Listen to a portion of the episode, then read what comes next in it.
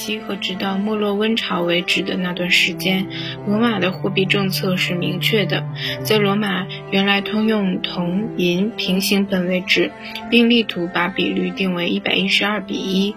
重要的措施是把塞斯特西姆银币制成为等于一磅金属的一种货币。金子只做商业铸币之用，而铜的地位则逐步降至用作小额交易的信用铸币，并终于有了象征币的性质。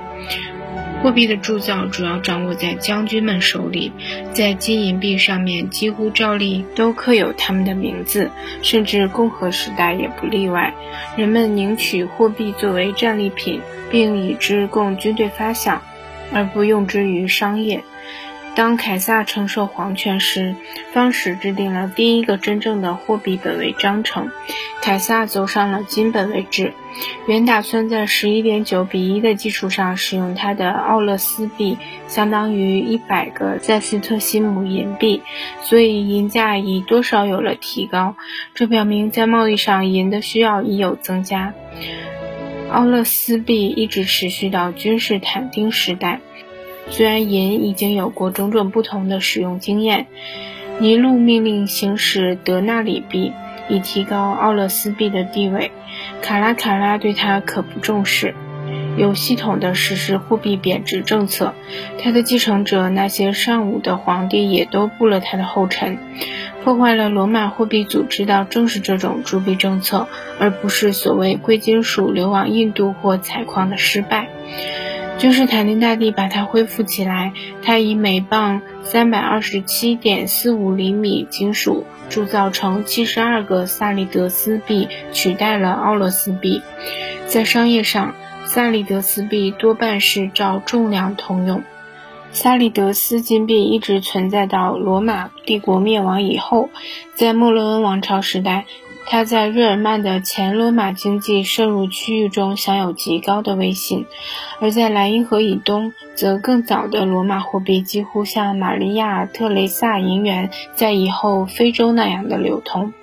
加洛林王朝的继起，在政治上意味着重心从法兰克帝国的西部移至东部。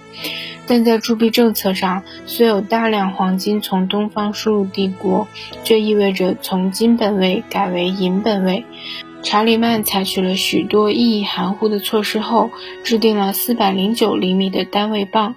虽然这种做法不无争议，而每磅铸造二十个萨利德斯银币，每个和十二德纳里币。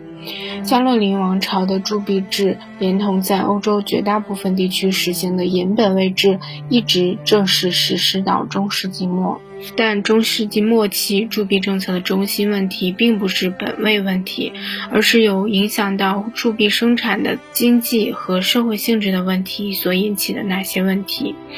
古代把国家铸造货币的垄断权看得非常认真，中世纪则恰恰相反。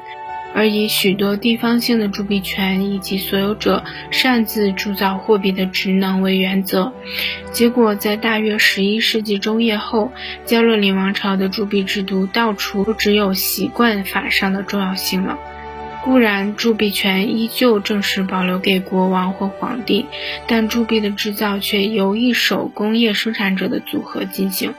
而铸币业务上的收入也归诸铸币领主个人。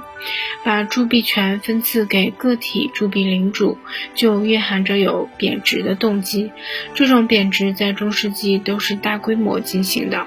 在德国，萨利德斯币从十三到十六世纪已降至原含量的六分之一；在英国，德纳里币从十二到十四世纪亦复如此；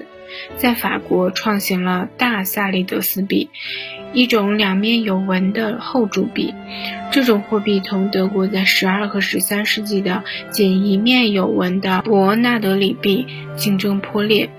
但是新铸币从十四到十六世纪又降到它价值的七分之一。